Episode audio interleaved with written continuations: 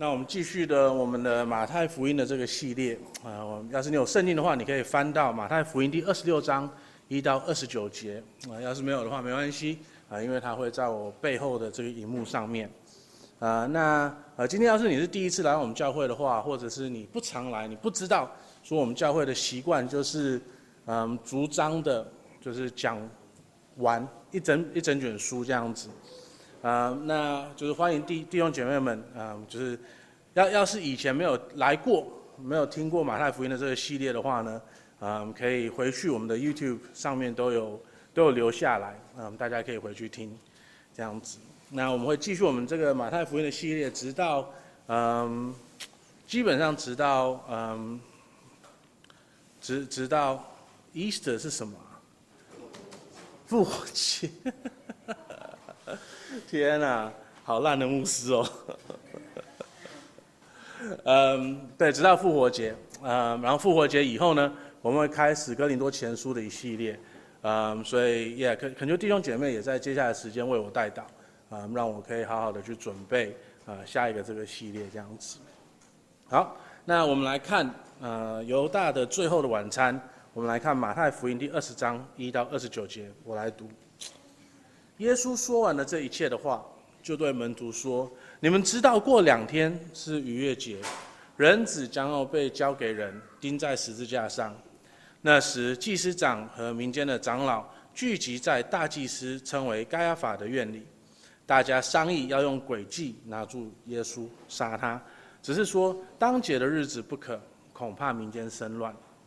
耶稣在伯大尼长大麻风的西门家里。”有一个女人拿着一玉瓶极贵的香膏来，趁耶稣坐席的时候浇在他的头上。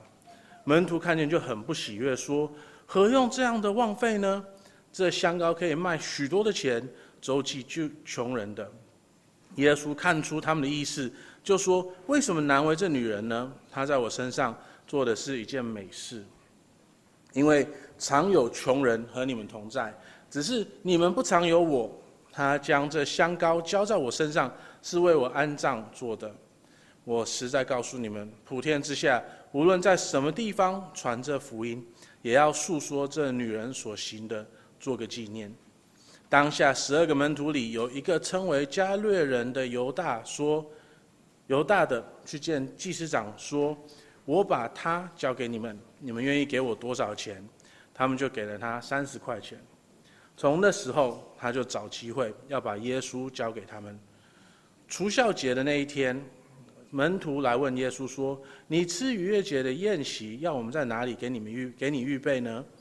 耶稣说：“你们进城去，到某人那里，对他说：‘夫子说，我要的我的时候快到了，我与门徒要在你家里守逾越节。’门徒遵着耶稣所吩咐的，就去预备了逾越节的宴宴席。”到了晚上，耶稣和十二个门徒坐席，正吃的时候，耶稣说：“我实在告诉你们，你们中间有一个人要卖我了。”他们就甚忧愁，一个一个的问他说：“主是我吗？”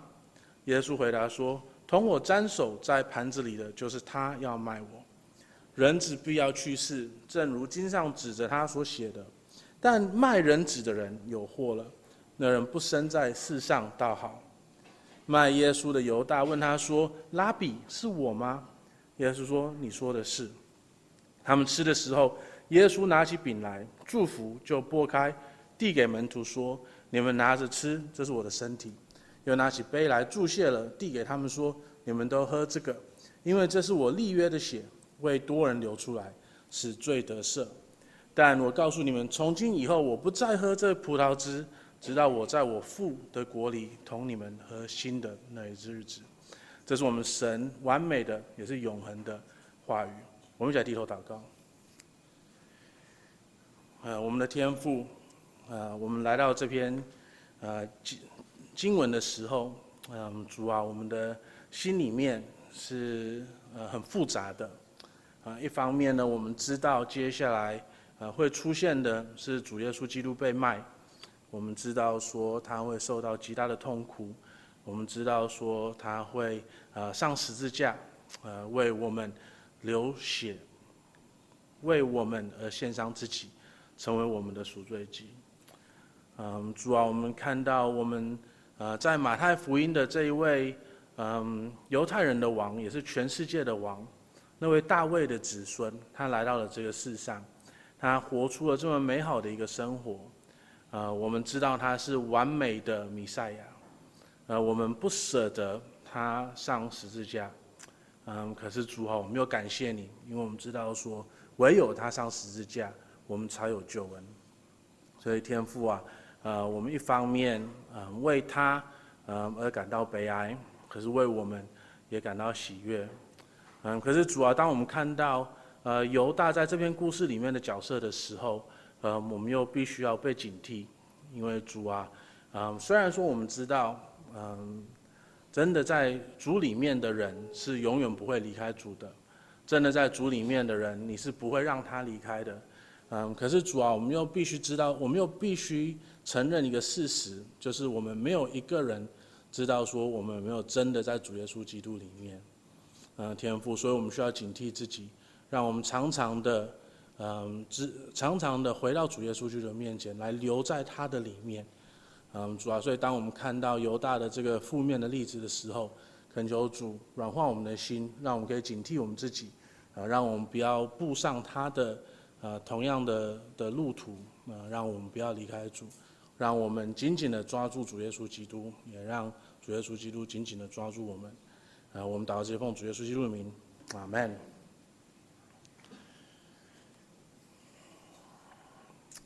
嗯，大家要是有在跟，就是有在看网络上面的一些呃部落格啦，或者是基督教的新闻啦，嗯，三不五时，可能每一年、每两年，我们都会听到，就是一些消息，某某某的大牧师，某某某的护教师，某某某的神学家，呃，某某某就是呃基督教里面的大明星，呃，又跌倒了，呃，又离开主。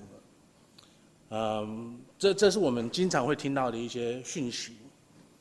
那对很多人来讲呢，他们听到了说某某某离开主的时候，他们可能会很很惊讶，啊，然后他们自己的信心也可能会被动摇。他们会认为说，哦，连那个人他都可以跌倒的话，那我相信的神是真的吗？啊，我是不是也会跌倒呢？会不会说他以前讲的那些通通都是骗人的呢？那要是是骗人的话，那是不是就是完全的都是错误的呢？所以有些人，他们看到了这些事件的时候，他们的信心是会动摇的。可是事实上呢，要是我们就是很懂，或者就是对对对基督教的历史有一些些的理解，嗯，或者是就就算我们是对圣经的一些理解的话，我们都会知道说，就是第一个，在基督教的两千多年的历史以来。一直陆陆续续的都有很大牌的牧师离开主，这这是一直在发生的事情。有很多人，他们为了各式各样的原因而背叛了主耶稣基督。那圣经呢，也一直在教导我们说，就是事实上，教会里面会有一些人，他们本来就不属于耶稣的，所以他们到最后是会离主耶稣基督而而远去的。然后我们要是来看使徒们的一个榜样的话，我们也知道，就是他们也是会远离耶稣的。我们看到了犹大，我们经常忘记他是一个使徒，对不对？他是十二个里面的其中一个。然后他最后背叛了主耶稣基督。然后呢，下一次我们会看到彼得，彼得他讲的很漂亮，主啊，就算我死了，我也不会离开你的。可是呢，当真的。遇到了生命的危险的时候，他还是否定了主耶稣基督，甚至于是三次。主耶稣基督在十字架上的时候，没有任何一个人跟他在一起的，他是单独的一个人去面对那个最终的苦刑的。所以到了最后，大家都是远离主耶稣基督的。那可是呢，这种远离。跟犹大的这种背叛，他还是在本质上面是不一样的。因为从一开始呢，犹大跟主耶稣基督的关系，跟另外十一个门徒们，啊，还有真正信主的人，他们跟主耶稣基督的关系就是不一样的。所以呢，今天我们要在犹大的身上看到说，那个不对的关系是什么？为什么会导致犹大去做这么大的一个背叛，让一个爱他的主去挂在十字架上面？那我们在下一次呢，我们在彼得上面看到说，他跟主耶稣基督的关系是又是怎么样不一样的？虽然他是也是一样否认主的，也是背叛主耶稣基督的，可是他到了最后，主耶稣基督让他回到了他的旁边，甚至于成为了使徒里面就是就是呃第一个建立教会的人。那今天呢，我们要来看犹大的这个负面的榜样。那在他的身上呢，我们看到几件事情，就是我们必须要厘清我们跟主耶稣基督的关系是什么样子的。我们跟他的关系是我们爱他，还是我们想要嗯，就是服侍他而已？我们跟他的关系到底是爱，还是呢？我们是就是我们要做一些什么事情？然后第二个我们要看到的是，就是嗯。我们误解了这段关系，这个错误不是错在于耶稣的，而是错在我们自己身上的。然后第三呢，我们要想到说，我们要看到说，就是无论我们跟主耶稣基督的关系是什么样子的，我们是不是可以去诚实的面对我们现在的关系是这个样子的？那我们可有没有办法去呃扭转我们现在与主耶稣基督的关系？好，第一个呢，我们来看说，就是我们如何去了解，就是一个正确的了解我们跟主耶稣基督的关系是什么。那我们来看主耶稣基督跟犹大他的这个的这个呃对应。呃，第六节开始，耶稣在伯大尼的长大麻风的西门家里。有一个女人拿着一个玉瓶极贵的香膏来，趁耶稣坐席的时候浇在他的头上。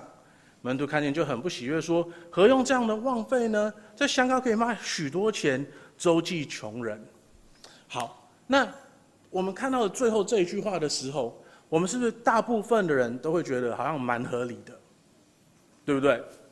他这个玉瓶呢，那个以当时的价值来看的话呢，它是。超过了就是一年的的薪水的一个价值，而且呢，这个是罗马帝国的一年的薪水的价值，所以换算成现在的话呢，它就等于是美国那边的一年的薪资的价值。那现在美国那里呢，呃，他们的一年的薪资是多少呢？呃，我有我有我有写下来，可是我又忘记在哪里了。几百万，几百万。那几百万的薪资，我们要是拿来，就是救济穷人的话，那是不是可以救很多很多很多的人呢？这句话完全合理，对不对？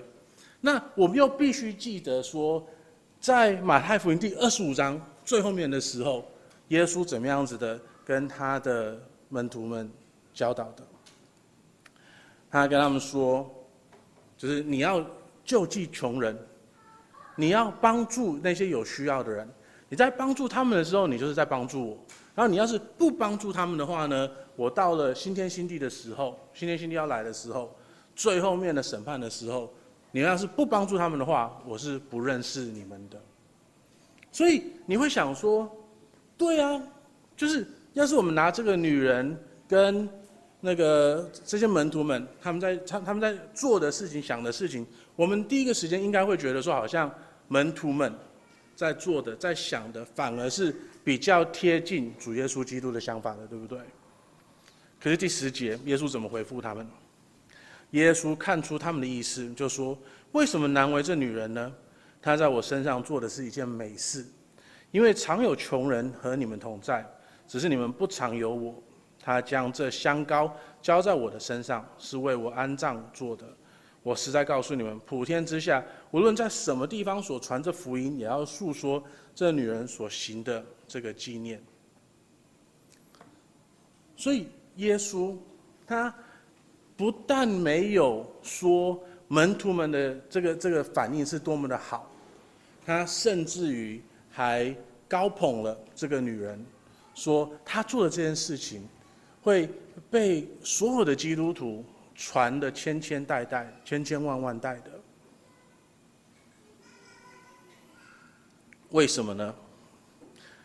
事实上，他这个逻辑本来就在耶稣基督的教导里面了，在二十五章的教导里面，因为他那个时候就很郑重的跟他的门徒们说，就是当你救济救济这些穷人的时候，你就是在救济我。所以呢，他在跟他们说，就是当你在做这些事情的时候，是第一个是要先出于爱主耶稣基督的心的，再去做这件事情。那这个这个这个服侍这个。呃，这个帮助就是被主耶稣基督悦纳的，甚至于当做是做在自己的身上的。所以，它的关键一直都是我们跟主耶稣基督的关系是什么，而不是我们有没有做那些事情。那对这个女人来讲呢，他跟主耶稣基督的关系是什么呢？他那么的爱主耶稣基督，他知道说，就是他现在手里面。就是那个嗯，有几百万块的价值的香膏，他交在主耶稣基督的身上。虽然他马上就要去面对十字架了，虽然他马上就要去死了，可是这个还是值得的。所以我们看到说，他是多么的看重主耶稣基督，他跟主耶稣基督的关系是多么的好的，他是多么的爱主耶稣基督的，他把他最宝贵的。一生中最宝贵的东西，愿意献给主耶稣基督。虽然他马上就要去上十字架了，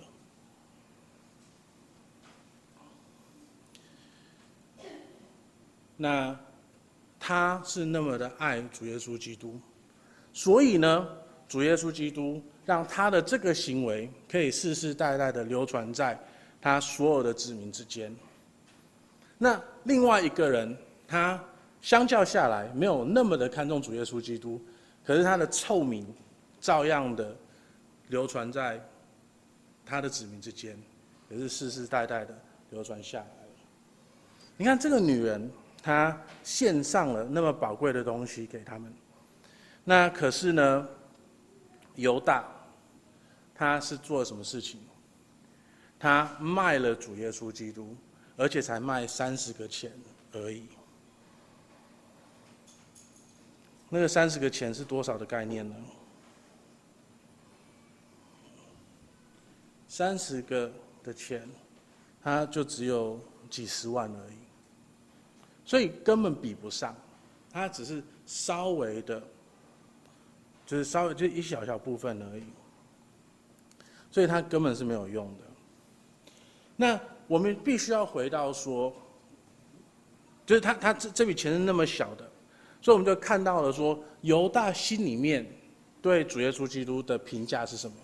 主耶稣基督对他来讲的价值是多么微小的，是多么不值得。所以在这件事情上面，我们就看到了说，这个女人是多么的爱主耶稣基督，那犹大呢是多么的轻看主耶稣基督，他甚至愿意为这个一小小一点点的钱，就愿意卖了主耶稣基督。他就第十六节。从那时候，他就找机会要把耶稣交给他们。那我觉得在这里，我们需要回答一个问题，就是这个转变好像很突然，对不对？好像犹大就因为经历了这件事情，就决定要卖主耶稣基督。好像为为为什么会那么快？当然，我们没有办法真的知道说他心里面想的是什么。可是我们可以稍微猜一下，对不对？嗯，那我觉得有其中有一个嗯小小的嗯 clue 线索，就在我们最后面这里，呃，第二十二节，当主耶稣基督跟说他所有的门徒们说，就是嗯你们会卖我的时候，其你们里里面其中有一个人会卖我的时候，他们每一个都很忧愁。然后他们一个一个的问他说：“主，是我吗？”那可是轮到犹大的时候，大家还记得说刚才我们读到他是怎么样子称呼耶稣的吗？拉比，对不对？呃，第二十五节卖耶稣的犹大问他说：“拉比，是我吗？”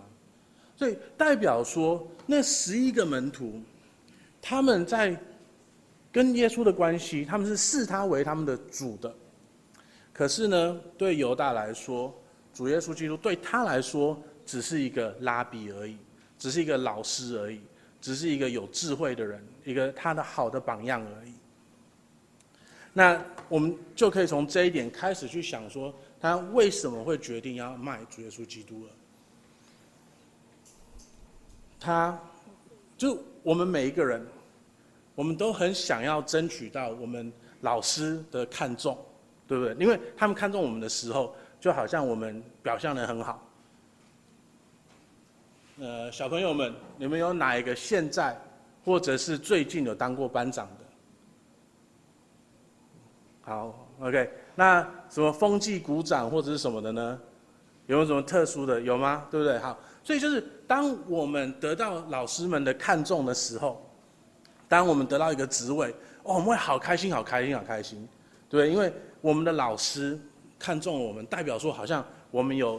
就是接受他们的教导，然后我们有在他们里面的成长，那我们就会很在意我们老师的看法。那犹大呢，他也很注重，就是耶稣对他的看法，他很想要得到主耶稣基督的赞许。可是呢，当他那么努力了，他都还没有得到的时候呢，你可以想象说他的反应是什么？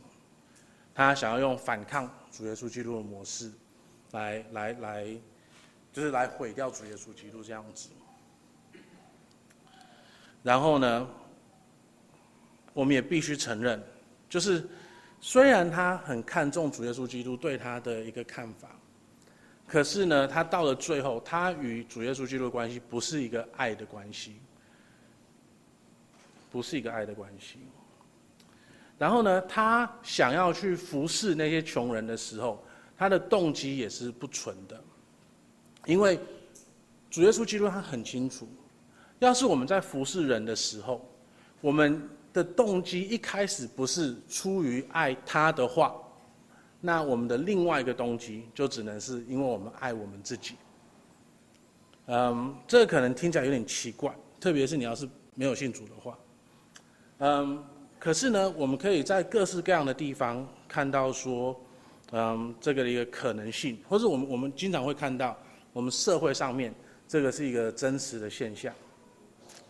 比方说，嗯，像我们在外面的时候，我们走来走去，我们是不是经常会遇到可能那个绿色和平，他们那个募款的那些人？好，那你觉得他们是就是只是单纯的很在乎地球的未来吗？还是他们另有目的？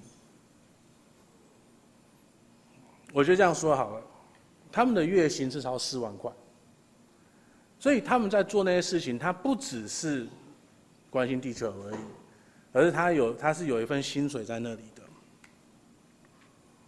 那我们也可以看别的地方，嗯，实际他可以收那么多的捐款，可是他们的庙可以盖盖的那么大，然后又有各式各样的，嗯，对，anyways。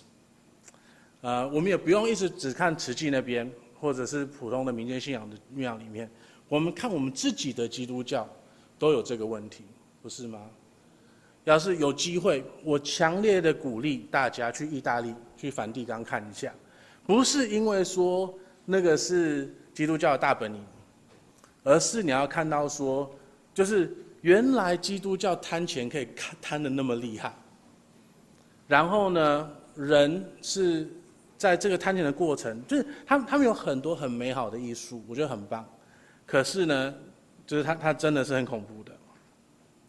那我们也不用去梵蒂冈，我们去美国 Joel Osteen 的教会，你就会看到一个，就是基督教基督教，他以耶稣的名称，他可能有做一些好事，他可是呢，他当他不是爱主，而是爱自己的时候。他在帮助人的时候，对自己一定都是有好处的。那对犹大来说呢？他想要帮助那些穷人，也不只是因为，就是他很爱那些穷人而已，而是他自己也会得到好处的。要是你有圣经的话，你可以翻到约翰福音第十二章第四节。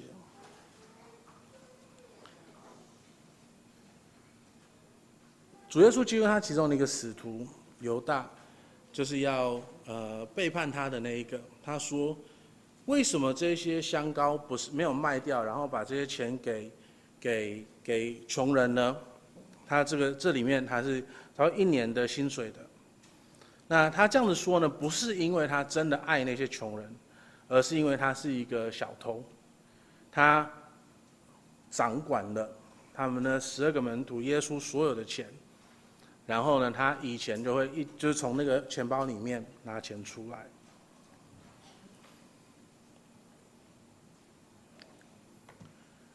嗯，所以呢，就是无论是谁，当他们不是出于爱主耶稣基督而做善事的话，呃，他一定是出于爱自己而做一些善事的。啊，那你要是真的不不是很确定说这个到底是这这个这个是不是？每一个人都适用的话，我觉得也没有关系，就是我我们不用去争论人性是什么样子的。可是呢，我们可以看我们自己，我们可以看我们自己。当我们看我们自己的时候，当我们的奉献跟当我们的服侍不是出于爱主耶稣基督的话，那是不是经常我们是出于爱我们自己呢？我们会不会？心里面很期待说，就是我们的教会可以像有一些别的教会，或者是一些庙里面的，就是把大家的奉献可以看出来，然后要说给了很大笔的话，哇，就好有面子哦，大家都会知道我们每个月奉献多少的这个样子，或者是我们在服侍的时候，我们会不会心里面一直很期待，就是服侍的那个负责人。嗯，或者是牧师来找我跟我说：“哦，你你做好棒。”那当然，他们应该也可以去做这件事情。可是，当我们想要得到的不是啊，我们服侍主，所以我们我们爱主，所以我们去服侍人。所以我们服侍的时候，主有看到，我们就知道说他是爱我们的。而是我们一直在看别人，我们等待别人给可以给我们的眼光跟好处的时候，那我们是不是就是只是想到我们自己的好处？而不是出于爱主耶稣基督来做些服事的，所以在这里呢，我们就看到了说，犹大他是多么的不爱主耶稣基督，而且反而的是他是爱自己的。那因为犹大从来都没有爱主耶稣基督，所以他才能够做出这个背叛主耶稣基督的的这件事情。那我觉得我们就可以在这个方面稍微再停留一下，我们可以来想一下我们现在自己的灵命，我们跟主耶稣基督的关系。当我们想到主耶稣基督的时候，我们和他的关系是什么呢？他只是我们的榜样吗？还是呢，他是我们的救主？那我觉得其中一个我们可以。拿来思考一下的，就是当我们来到教会里面敬拜神的时候，我们的态度是什么？今天你可能来到了教会，那我们的教会会跟你说你是一个罪人。那可是呢，我们会把好消息给你，我们会跟你说，虽然你是一个罪人，可是呢，主耶稣基督他爱你，他先为你而牺牲了自己。他是你的赎罪祭，所以当你相信他的时候，你就得救了。你听到这个福音的时候，你的感受是什么呢？你的第一个反应是什么呢？我印象很深刻，我我临命一个低潮的时候，我很想要听到我们的牧师跟我讲一些很实用的东西，我想要知道说我怎么样子才能够。在我的工作上面做得更好，我怎么样子能够去弄好我跟另一半的关系，或者是教好小孩子？我很想要很得到那种很实用的应用。可是呢，我慢慢的发觉说，当我来到教会，只是想要听到那些东西的时候，我跟耶稣的关系是，他是我的拉比，他是我的师傅，不是他是我的，我是一个救主。我那个时候呢，甚至于我记得很清楚，就是有的时候听到福音的时候，我还会，我还会，我我还会翻白眼，哦，又是这个了，哦，每个礼拜讲这个，哦，不烦呐、那那个就让我知道说，我跟耶稣的关系是多么的糟糕了。对我来说，福音是一个被我轻看的东西了，而不是一个宝贵的东西。嗯，大家都知道我，我以前就是那个很帮助我的一个老牧师，叫 Raymond。那他很，就是他，他真的是我一个好榜样。嗯，我印象很深刻，就是嗯，他他每一次我们在聊下一次讲道要怎么讲的时候，他都会跟我讲说：“你一定要记得把福音摆进去，无论如何要跟大家讲福音，你无论如何要跟他们讲说。”主耶稣基督，他的救恩是多么的美好的。那我我那个时候刚好是一边讲到一边在，就是那个那个灵命的低潮中，所以我都会觉得说啊，你要我这样硬塞进去好别扭哦。你你这样子要我已经你现在这样讲的话，就是人家我我讲都腻了，人家听不腻吗？所以我有的时候就是要讲到那个那那个段落的时候。在台上我会非常非常的心虚，我会觉得哦，这是 Ray Raymond 要我讲的，哦，对不起啊，你们你们就听一下这样子就好了。可是呢，我发现说，每次我在讲的时候，Raymond 他就是我们那个那个教会跟这里差不多大，他都坐在差不多就是柴弟兄后面的那个位置。然后我每次在台上讲到福音的时候，就是我都会看到他突然间就是好像醒起来的那个样子。嗯，因为他他他他就他来教会就是想要听到福音，就是别的那些有的没的应用。老实说，我那个时候才二十几岁而已，我可以给他什么应用啊？可是他只想要在我的嘴巴里面听到福音，他需要我以讲员的身份，再一次的跟他宣讲主耶稣基督是为你而死的，主耶稣基督的死让你可以恢复你与天父的关系。你现在在天父的面前，你是无罪的，你可以自由的来到天父的面前，你可以向他祷告，你是一个无罪的人的。他来到教会，只想要听到那句话而已，然后他就可以开开心心的回去了。那他，我我我直到讲了不知道几次道，然后一直看到他那个反应。我才好不容易，呃，醒过来，再一次的记得说，原来我们跟主耶稣基督的关系是第一个，他是我们的主。然后呢，我们才能够在他的身上看到我们生活的一些榜样。要是他只是我们的榜样的话，那我们的生活会充满着各式各样的压力，因为我们永远、永远、永远都活不出他的那样子的那个美好的生活。所以今天。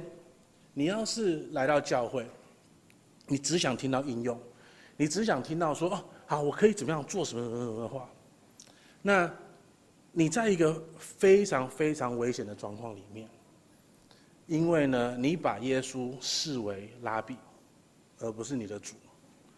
那你需要做的是重新的思考，说你跟主耶稣这个关系到底是什么样子的。你不好好的思考这件事情的话，那个危险就是你会像犹大一样，你会在你觉得你可以的时候，用很小的代价去出卖、去背叛主耶稣基督。那对你来说，你可能就永远回不来了。我们知道说主耶稣基督他的怜悯是无限的，所以要是你可以的话，你你永远可都可以再回到他的面前。你永远都可以再再一次的认罪悔改。可是呢，通常当一个人只把耶稣视为拉比的时候，而不是他的救主的时候，他是没有办法再回到那个老师的面前的。犹大就没有。你真的可以说你可以吗？那犹大呢，他会误解他跟耶稣的关系，到底是耶稣的问题还是犹大的问题呢？答案当然是他是犹大的问题。在他们的那个互动里面，犹大跟另外十一个门徒一模一样，他听了耶稣所有的讲道，他看到了耶稣所有的奇迹，他亲眼看到了彼得称呼耶稣为弥赛亚的这件事情，他看到了耶稣自己承认了他是弥赛亚的这个事情。可是呢，另外十一个人都有，他没有。我们不知道为什么。可是人的心意有的时候就是，就是我们不懂的。那可是呢，我们有没有办法去面对说我们现在是这个状态？因为只有我们诚实的去面对我们的状态，我们才有办法去改变它，对不对？所以今天。你你可能来到了教会很长的一段时间了，你可能是一直在教会里面的，你一直在听主耶稣基督，主耶稣基督，可是你心里面从来没有真的尊他为主。你你听到他所有的故事的时候呢，你听到的只是一些我怎么活得比较好的东西而已，你没有真的在听到说他是为你而死的的这个事实。那。问题不在于没有人跟你讲，问题不在于说他没有证明自己为你的主来给你看，而是你自己出于你自己的心意，你不想要认他为主。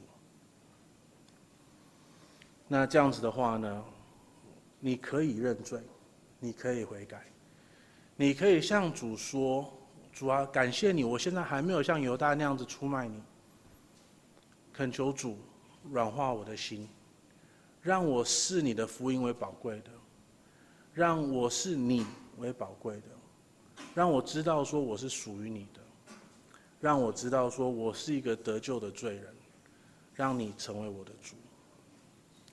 这个是完全在你的掌控里面的，你可以做出这个选择的。今天你要是不是基督徒的话，今天可能是你是第一次来到教会里面。你你对基督教只有一个很很很初步的一个认识，那我觉得在这件事情上面呢，你也可以慢慢来，你可以慢慢的去探索说，所以主耶稣基督他到底是谁？那你要是真心的想要去面对的话，我相信他会开门，他会开路，让你可以相信他的，去认识他的。唯一不要的。就是像祭司长他们、民间的长老他们。第三节这里，你看哦，他们，我我们在前几次的马太福音的讲道里面，大家应该都很清楚了，就是耶稣他已经用了各式各样的方式，跟法利赛人他们说，跟长老他们说，就是他是弥赛亚了，可是他们就是不愿意相信他。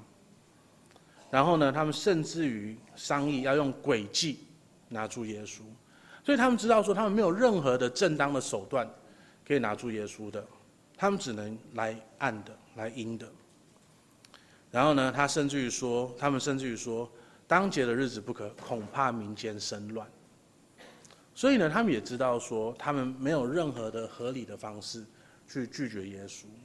所以今天你要是还没还不是基督徒的话，我恳求你，当你再一次的在看马太福音、马可福音、路加福音、约翰福音的时候，当你看到了耶稣，他的的确确的是那一位弥赛亚，那位救世主的时候，你不要心硬，你诚实的、勇敢的去面对这个事实。然后，虽然相信他可能会捣乱你现在的生活。可是你必须要相信说，因为他是最美好的主，所以他现在捣乱了你觉得很好的生活，那不是一件坏事情，因为你现在的生活不是你应该过的生活，只有在他里面，你才能够真的过你应该过的生活，只有在他里面，你才能够真正找到你生命的意义。只有在它里面，你才能够真正的经历到神对你的怜悯还有爱。你现在所经历的爱，都是，都都都只是神对你的爱的一个影子而已。你不应该为了这些影子而放弃经历神对你最大的爱。所以呢，犹大他到最后为什么决定要背叛耶稣呢？到最后，我们必须说，因为他误解了他与耶稣的关系。他认为说耶稣只是他的老师而已，然后呢，他只要做得更好，他只要做符合老师他给你的那些那那些教导，那老师就会赞许你，就会爱你。然后当他没有得到那些赞许的时候呢，他就决定用背叛的方式来回应主耶稣基督。可是呢，他原本应该跟主耶稣基督有的关系是什么呢？他没有办法理解说，主耶稣基督是他的主。他是就就算只在这篇这篇经文里面，我们就看到了嘛，就是他是知道一切的。耶稣说：“你们进城去，到某人那里对他说，夫子说，我要我我的时候快到了，我与门徒要在你家里守逾越节。就是耶稣他是什么都知道的主。然后呢，耶稣的这个主他是完全爱你的，他知道你所有的罪恶，他知道你所有的瑕疵，可是呢，他是完全的爱你的。然后因为他爱你。”他愿意牺牲自己，他愿意为你而献上了自己，他愿意流出他自己的血来洗清你的罪。然后，因为他爱你，所以呢，当我们看到了这个美好的主，我们经历到他的爱的时候，我们也是一样的用爱去回应他。然后我们在爱他的里面，而不是爱自己的里面，来顺服他，来服侍他，还有服侍人。所以呢，他是有一个顺序的颠倒，对不对？犹大以为说他可以用他的行为来得到神的爱、神的赞许。可是呢，事实上是当我们还是罪人的时候，神就爱我们了。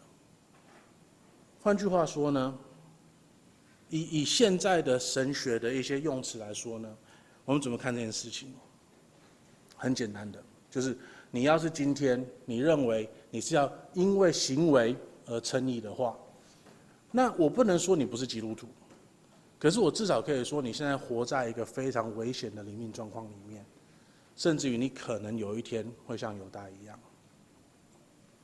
那可是呢，我们要是是因信而称义的话，我因为相信主耶稣基督，我因为相信了他而爱他而顺服他的话，那。我们在一个相较下来灵命上面非常安全的一个地方，因为我们知道说主爱我们，我们也用爱回应他。那在最后呢，我也必须说，就是无论现在是在改革中的圈子里面，或者是福音派的圈子里面，我们都有一个危险，就是我们都有一些神学家现在在教导因行为称义的东西。你可能会觉得说，好像改革中不太可能吧？